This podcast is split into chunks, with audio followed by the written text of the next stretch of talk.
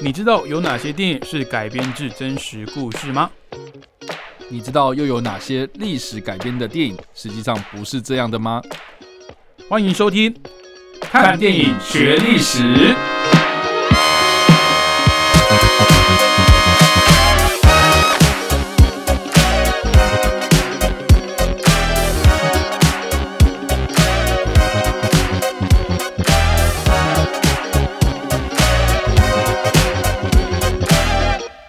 Hello，各位听众们，大家好，欢迎收听《看电影学历史》，我是主持人伟杰。我是主持人叉叉 Y。好，那今天要来介绍的人物呢？哦，这年代又往前推了一点哦，来自十九世纪一八三五年四月九号出生的雷奥波德二世。哦，那他是一位比利时的国王。那其实一开始在跟叉叉 Y 讨论要讲哪位历史人物的时候，我还真的不知道他会给我这一位哦。当然。认不认识其次，但是我觉得它连接到的这个，待会我们要介绍的影视作品蛮有意思的。那当然，我们还是先请叉 Y 帮我们介绍一下这位雷奥波的二世到底是何许人物。雷奥波的二世就是雷奥波的一世的儿子。结束吗？结束。那我可以说他是雷奥波德三世的的爸爸这样子吗？没有三，没有三世，是不是？对对对，好了，雷奥波德二世他是比利时国王嘛，我刚刚其实有提到，刚那段无聊啊，刚那段无聊了，没有，就一一八，开头无聊，我怎么剪啊？好了，一八，我刚刚是多少？一八三五三五年的时候嘛，那一八三五年那时候遇到什么事情？其实就是十九世纪那个时候，大家呈现在一种。疯狂探索世界的状态哦，你说大航海时代吗？大航海时代要找大秘宝。嗯，哎，我看 我今天怎么烂梗一连发？你今天状态很差。没有啦，反正就是十九世纪大航海时代嘛，大家都开始开开拓什么任何开疆辟土，开疆辟土嘛，世界任何的角落都要走一遍这样子哦。那当时呢，其实非洲这个地方呢，其实相较之下，就是人类所谓的黑暗大陆嘛。所以很多的探险家、探险队啊，还有世界各国啊，开始就是出资哦，就是要去找这种哦哪一块地啊，哦，就是可以让我们就是开采资源嘛，哦，来维持我们这个工业革命的这样子的一个运作，这样。嗯，对。那当时的这个比利时国王啊，雷奥波德二世呢，他其实做了一件事情哦，就是说他自己本身呢，他就很喜欢冒险，所以他很喜欢到处去游历这种地方啊，这样子，他去了。像是印度啊、缅甸、新加坡等等的这些地方啊，结果呢，他最后呢，他希望探索的地方呢，就是非洲这个地方。那他探索这个非洲的地方，他是从哪里开始探索？他从这个西非的海岸开始，嗯哼，沿着这个现在的刚果河这个地方啊，开始沿着这个刚果河一直往上游走。嗯哼，那也就是现在这个刚果，大家摊开来这个地图哦，就可以知道说，其实刚果河它是。有我们非常熟知的所谓的刚果雨林嘛，啊，这是世界三大热带雨林，是。刚果就是其中一个嘛，对。对，然后再是什么？哎，另外两个我们来考考地理啊，这个伟杰，另外两个。雨林吗？对，世界三大雨林啊，世界三大热带雨林，有一个在那个什么南美洲，哎，印尼啊，对，也有印尼嘛，波罗波波什么？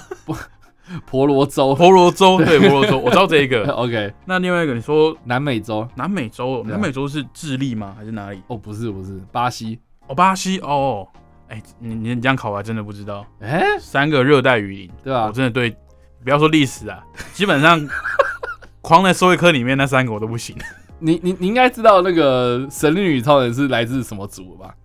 亚马逊，呃，对啊，亚马逊流域哦，亚马逊，亚马逊就就是那里，就对，对对对对对，它其实是在南美洲。其实你刚刚讲刚果，嗯，因为很多人对非洲的的印象，我相信如果给它一个颜色的话，可能会比较像是土黄色，大部分都是比较干旱沙漠的地方。但其实刚果有很大一块的雨林，这件事情我是小时候就知道了。OK，因为以前有一部也是跟星星有关的电影，哦，就是叫就叫刚果。然后那部电影真的是让我留下非常深的噩梦，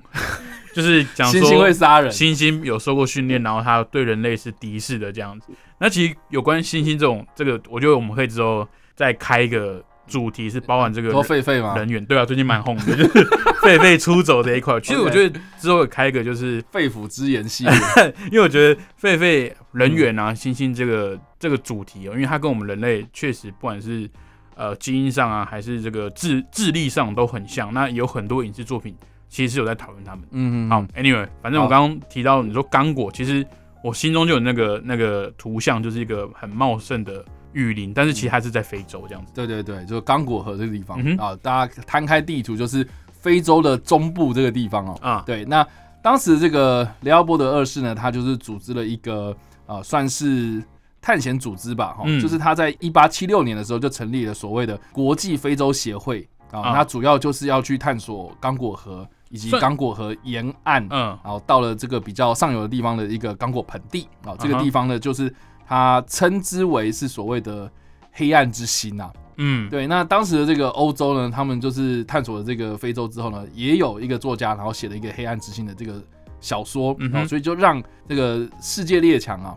呃，欧洲的，特别是在欧洲这几个很有钱的这些国家啊，嗯然后开始想要去探索这个非洲这块黑暗大陆嗯。这样子，哦，所以呢，就开始一堆人开始蜂拥而至到非洲来嘛，那怎么办呢？这个雷奥波德二世呢，他在这个一八八四年跟一八八五年之间呢，在德意志帝国的柏林这个地方呢，开了一场会议啊，就叫做柏林会议啊，啊，或是呢叫做刚果会议，是。或是呢叫做柏林西非会议啊，你哦就可以知道说，其实他们就是一群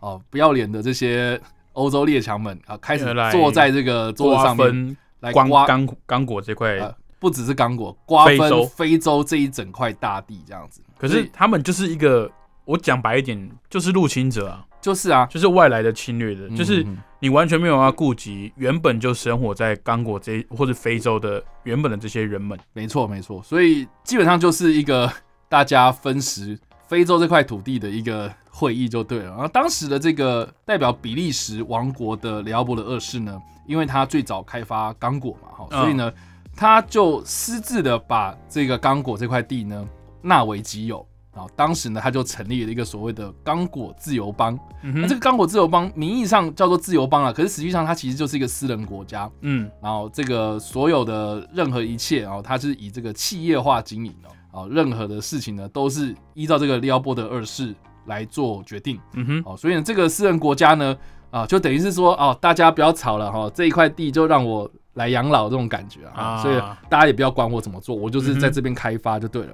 那其实帮果自由邦，我们听起来好像听起来蛮自由的，可实际上呢，只有名字而已。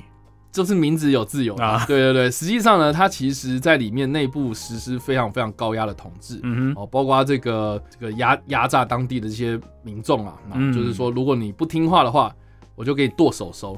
啊所以你就可以你说真的剁手手真的就把他的手给剁掉。哦，哦，而且很残忍，就是说，呃，这些入侵者哦，把这个非洲的这些黑人的手剁掉之后，还会把这个手还去给这些人，啊，你就可以看到很多的照片，就会看到说啊，这些为什么黑人的手都没有啊，这就已经手掌都不见哦，哦，甚至还有这种照片是黑人他很无奈的、哦拿着看着自己的看着自己的手哦嗯。在面前这样子哦，嗯。很残忍这样哦，所以这件事情呢，其实一直被隐瞒哦啊，直到就是后来这个国际哦发现有这件事情了之后呢，才迫使这个雷奥波德二世呢，把这个所谓的刚果自由邦移转交给这个比利时当地政府哦嗯哼，啊，也就是说呢，哎，那个国王哎你就不要再管刚果这块地了哦，全部呢就交由我们比利时来来接管哦，也就是开创了所谓的比属刚果的这个殖民时期哦。嗯哼，所以我们刚刚所提到的这个刚果自由邦是在一九零八年的八月十九号这一天哦，正式的把这个刚果的这块地的管理权呢，然后交给了比利时接管，也就是所谓的比属刚果开始哦。但是实际上呢，比属刚果呢，它还是不那么的、呃这个民主化了哈，嗯反正就是它实际上是交由八家私人公司来管理哦，所以其实还是以这个殖民统治的方式来嗯。开采当地的自然资源，就是可能手段可能稍微缓和一点，但其实实际上在做的还是在开发殖民地。没错，没错，对。那直到二战结束之后，因为非洲他们就开始吹起这个所谓的民族运动的风潮嘛，是，所以刚果的独立运动在经过多年努力之后呢，终于在一九六零年的六月三十号这一天呢，脱离了比利时的统治独立哦。但是呢，这个也是刚果这个悲惨命运的开始啊！哈，因为当时的这个刚果呢，面临到一个非常非常大的危机哦，就是他们内部啊有所谓的，简单来说就是内战呐、嗯，啊，但是因为你知道，一九六零年代那个时候就是冷战时期的高峰嘛，嗯所以呢，这个苏联啊，或是美国，他们各自都有这个支持刚果内部的一些势力啊，所以就展开了这个刚果非常非常严重的这个内战时期这样子。其中呢，就是我觉得蛮有趣的啊，就是说大家知道说刚果这个开采资源，开采资源，我们刚刚就一直在强调这件事情嘛。哦，这个我们都知道说它的资源非常的丰富，到底是什么东西非常的丰富？来，我们大家看看有没有什么概念啊？刚果吗？对，是钻石吗？钻石在南非啦，哦，比较是血钻石，对啊，英国那方面的嘛，对啊。哎，刚果，这样想想看，你有没有觉得说，哎，对哦，刚果有什么东西？除了星星之外，它也不是为了木材吗？请给我木材，不是。哎，我觉得你今天真的不要再开一些烂玩笑。没有，是是矿物吗？哦，是矿物，是矿物，非常非常重要的矿，而且还扭转了二战的战局。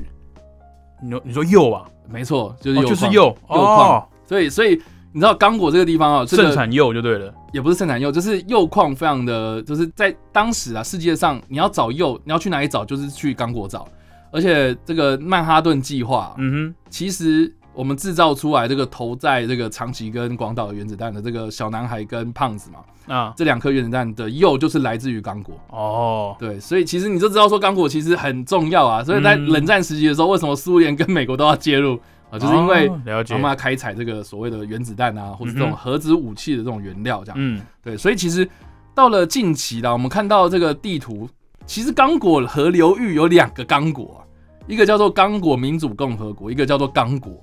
这哦，这两个不一样是不是？两个不一样，但是都是在刚果河流域。OK，对。但我们今天所知道的这个刚果民主共和国，其实是占地面积比较广啊。但是呢，当时这个你要说呃，这个比较精华的地区啊，还是在这个比较下游的刚果，还有在我们今天可能会介绍到的这个金沙萨这个地方这样子。啊，对，那就是刚果河流域的比较下游的一个算港口城市这样。嗯哼。对，所以大致上了哈，这个里奥波德二世的事迹呢，哦，就是围绕在这个刚果一个非常悲惨的一个历史啊。所以你知道看到就是说那个比利时国内哦，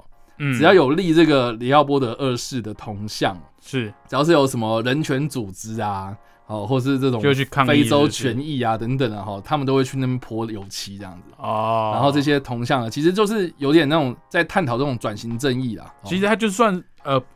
我这样讲应该不过分，就是算比利时历史上的一位暴君嘛。我不敢说他说我是说暴君，但是他的历史评价确实是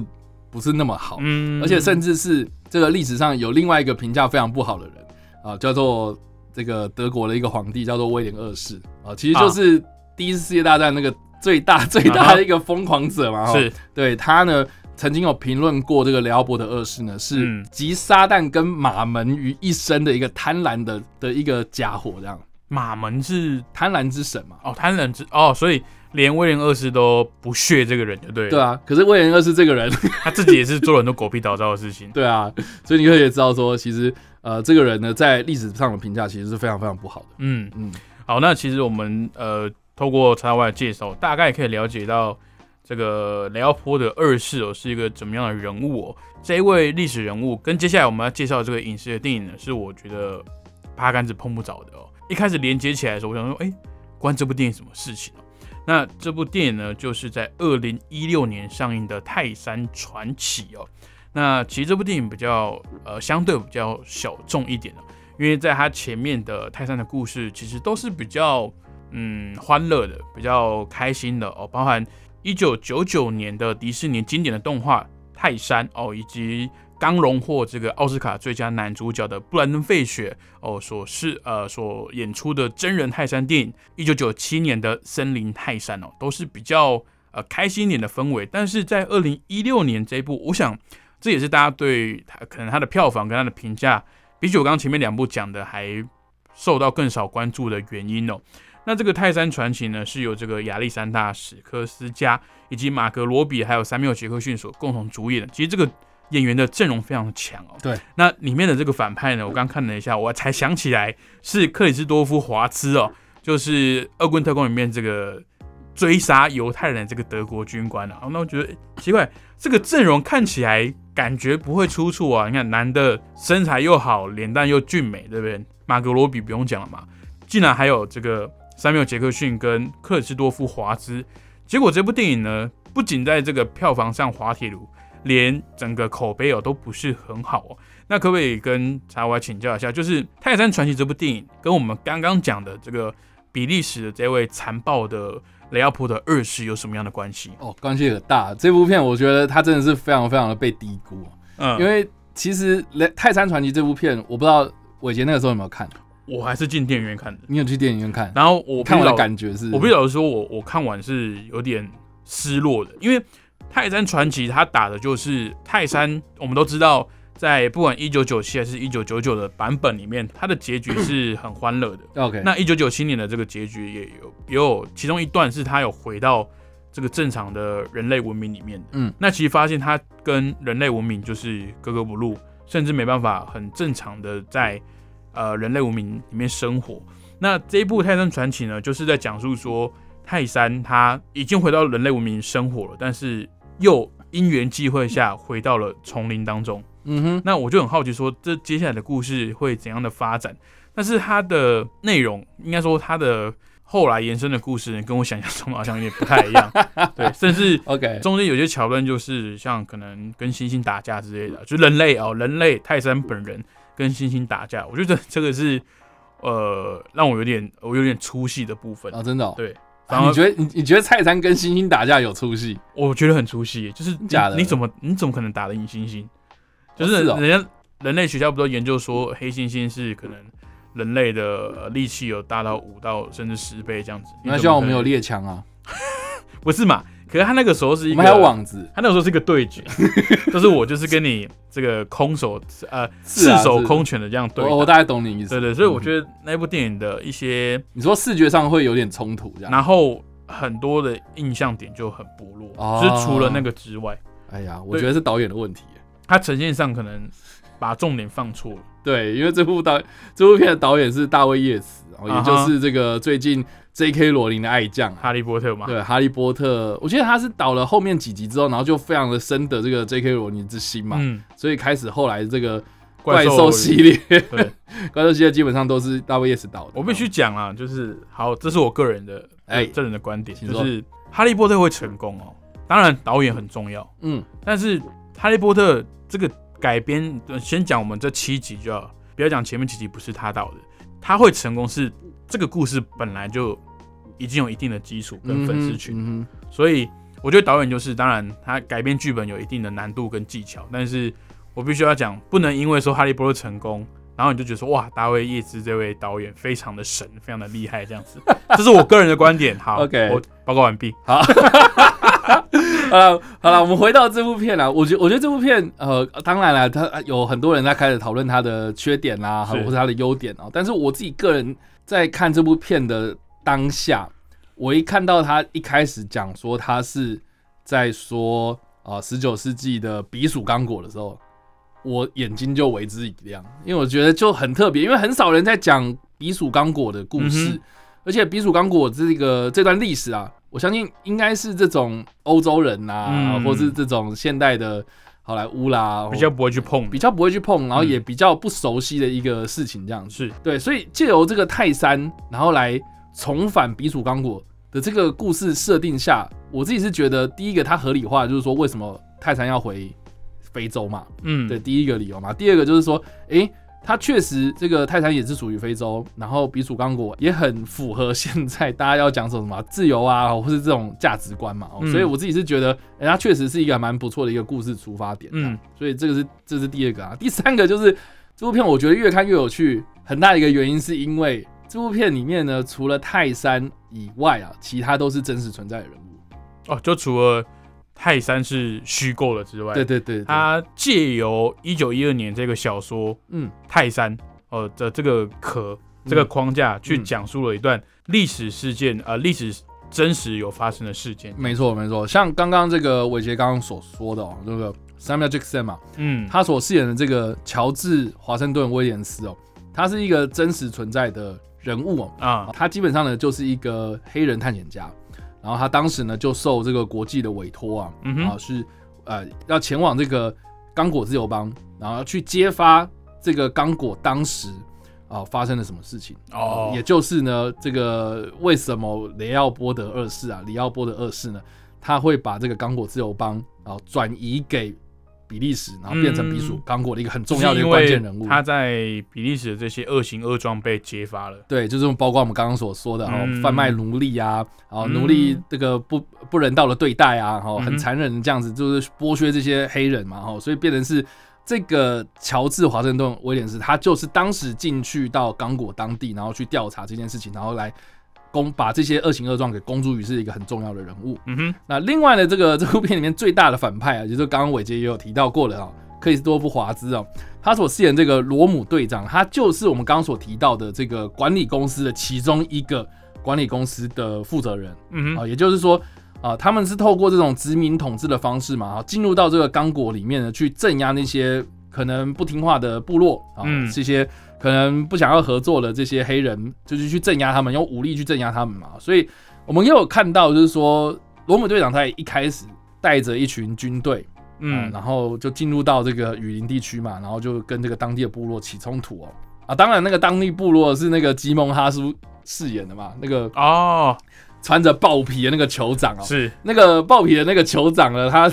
他基本上呃，我们不知道他到底是真实的还是虚构的，但是他也代表的就是说当地的居民其实是有反抗意识的嘛，嗯所以呢，他们就用了什么样的东西去镇压他们啊？他们就是接了这个马克沁重机枪嘛，嗯哼，对，那确实马克沁重机枪也是在当时呃这个十九世纪应运而生的一个非常重要而且非常残忍的一个武器啊，就是说。我们刚刚有提到嘛，哦，当时一群欧洲的列强他们在柏林开会，然后讨论怎么瓜分非洲。那个时候，大家世界上都在等着看笑话。他说：“哎、你们欧洲多少人？你们要去非洲镇压非洲？哎、非洲人有多少？然后有多少动物？你们怎么样去镇压他们啊？你怎么样去瓜分这些非洲人啊？”嗯，哦，对，那当时呢，就是因为有马克沁重机枪的关系哦，所以让这些啊、用少少的军队人力，然后进入到这个当地地区之后，然后开始扫射，啪啪啪啪啪这样子，然后这这些人完全都无法抵抗那样。因为当时的非洲可能你说军队有，但是他们的武器可能没有像欧洲的这些呃热兵器这么精良。对对，所以你说冷兵器为主嘛。对啊，你说你机枪直接开进去，就是当然可想而知就是死伤惨重嘛。对啊，所以这个也是符合当时这个殖民者哦，他们进入到非洲的时候，他们所运用的这些工具。嗯哼哦，那这个罗姆队长呢，啊、也是真实存在的人物啊、也是当时呢，呃，等于是这个刚果自由邦的一个爪牙啊、啊一个帮凶这样子哦。那只是说哈、哦，这部片的这个片尾啊哈，有一点类似在帮这个历史出一口气啊。对啊，很大的原因是是这样子。你知道很大原因是因为啊哈，实际上这个 Samuel Jackson 他所饰演的这个乔治华盛顿威廉斯呢，他其实呢把这个恶行恶状公诸于世之后呢，他要搭船返回伦敦啊，在这个期间呢，他就他就生病，然后在船上就过世了，哦，对，就就没了啊，嗯，所以这其实。好人不长命啊！对啊，但是呢，这个罗姆队长啦、或是雷奥波德二世呢，他们基本上都是寿终正寝哦。雷雷奥波德二世他就是哦，那个刚果不要我玩了，是不是？好，那我就还你们嘛。然后那比嗯。比利时你们自己去玩哦，然后剩下的我就开始就是继续游历四海这样。对而且他我我看资料，他是一九一零九年才才逝世的，欸。对啊，他活到七十几岁，对啊，所以而且他是皇室，就是还会有什么后葬啊，还有什么，他的晚年可以说是过得非常的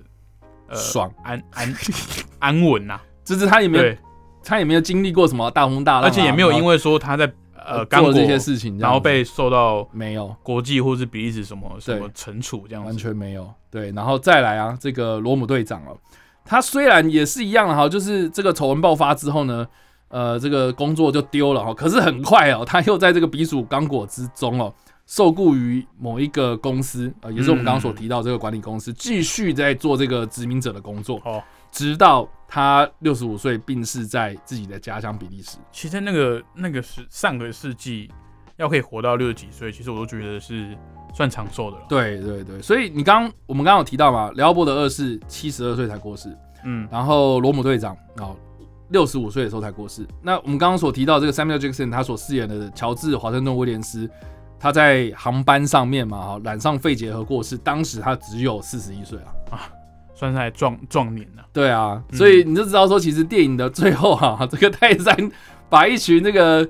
牛啊马啊，然后放到这个草原上面，然后去冲撞这些港口啊，然后甚至还把这个呃大反派给干掉这样子。然后实际上这个非常的不符合史实啊。可是呢，呃，如果你知道史实是这样子的，很无奈的一个结果的话，你会觉得就是哇，他如果真的按照史实这样呈现的话，我觉得观众对这部电影的呃这个怨言可能会更大。就是拿饮料然后砸对啊，因为其实我们都需要 这个荧幕啊，怎么可以这样子？我们没那么笨啊，观众没有那么笨，但是我们总是会希望去相信一个假象，嗯，一个美好结局的这个幻想。那我觉得像我们这一次介绍这部电影《泰山传奇》哦，它其实也是借鉴了一九一二年刚刚提到的这个原著小说《人猿泰山》。那我觉得它就是用一个另一种方法哦，去诠释泰山的故事。那当然，我觉得前面它有两部刚刚讲的《森林泰山》跟呃迪士尼的动画《泰山》哦，这两部电影在它前面有立下了一个非常好的根基。那《森林泰山》呢，当然就是以喜剧为出发嘛。那迪士尼的动画呢，《泰山》就更不用我介绍了，相信大家这个小时候、年轻的时候哦，可能都有看过这一部动画。那对它的这个印象啊，应该也是都非常的正面的。那这一次《泰山传奇》想要表达的故事呢，其实是相对写实，然后比较残酷又黑暗一点的，在欧洲列强啊，在上个世纪针对非洲大陆进行侵略或是殖民的一个过程，所提出的一个抗诉，算是像刚刚叉叉会讲的，算是一部呃出一口气或是平反性质比较浓烈的一部电影。那我想，我觉得。这部电影会会失焦的原因呢？除了呃，可能导演呈现上可以再多斟酌之外呢，我觉得因为它包含太多东西，就是他想要呈现暑假大档那种冒险动作的电影，那又想要讲历史，然后又要兼顾呃角色间的关系跟男女主角之间的爱情戏哦，你都请到亚历山大史科斯加还有马格罗比了，我觉得观众会想看的当然很多，但是。你如果预告的呈现啊，宣传的呈现的这个呃想象跟观众不太符的话，那我想会导致呃呃影评或者票房会表现不好的主要原因啦。那当然，我觉得透过叉叉 Y 的介绍之后，其实我们更能知道说，其实电影里面大部分哦，包含出现的人物啊，还有他提到的一些呃人事实地物历史，其实都是有它的根据的。那也透过这样的介绍呢，或许下次你在呃，有机会看这部电影的时候，诶，可以用历史的角度去切入，看看当时欧洲啊这些列强哦，这些贪婪的强权呢，对于一块尚未被开发，可以说是纯净的这个非洲大陆，他们做了什么事情，影响了什么事情？那我想泰山最主要的故事呢，就是在讲文明跟非文明之间的一些冲突。那当然，我就觉得说，以这几部泰山的作品呈现起来，就是文明的社会不见得就比较好。反而你活在一个无忧无虑的、没有竞争、没有压力，然后但只有在森林里面求生存的这个环境里面呢，可能还比较纯净一点，还比较单纯，比较好一点。那我也是觉得一个经典的故事呢，可以用不同方式的诠释都很好。但是我觉得大家进到电影院里面哦，如果先有个沉浸的话，其实对电影的表现，他们压力也是会蛮大的哦。因为如果前面就是哦，泰山一定是要欢乐的，一定是要。结局的是要开心快乐的，那我想跟事实、跟现实，或是在这个非洲大陆刚果这个地方所发生的事情呢，其实是不符合的哦，也是有违事实的。好，那我们今天所介绍的历史人物呢，来自一八三五年四月九号出生的雷奥波德二世，那他是一位比利时的国王。哦，曾经呢对刚果这块地方啊进行了非常血腥的统治跟殖民哦，导致有个呃看资料显示是有数以百万计甚至千万的刚果的人受到伤害跟呃残忍的虐杀哦。那相关的电影呢是二零一六年呃由大卫叶兹所拍摄的《泰山传奇》。好，那如果想知道更多电影冷知识的话，欢迎去追踪叉叉 Y 的脸书粉丝专业叉叉 Y 视觉动物，以及他的 YouTube 频道叉叉 Y 跟你看电影，还有他个人的 IG 跟 Podcast 呢，也有定期在更新影视相关的讯息，也欢迎大家追踪一波喽。那我们看电影学历史，下个礼拜同一时间空中再会喽，拜拜，拜拜。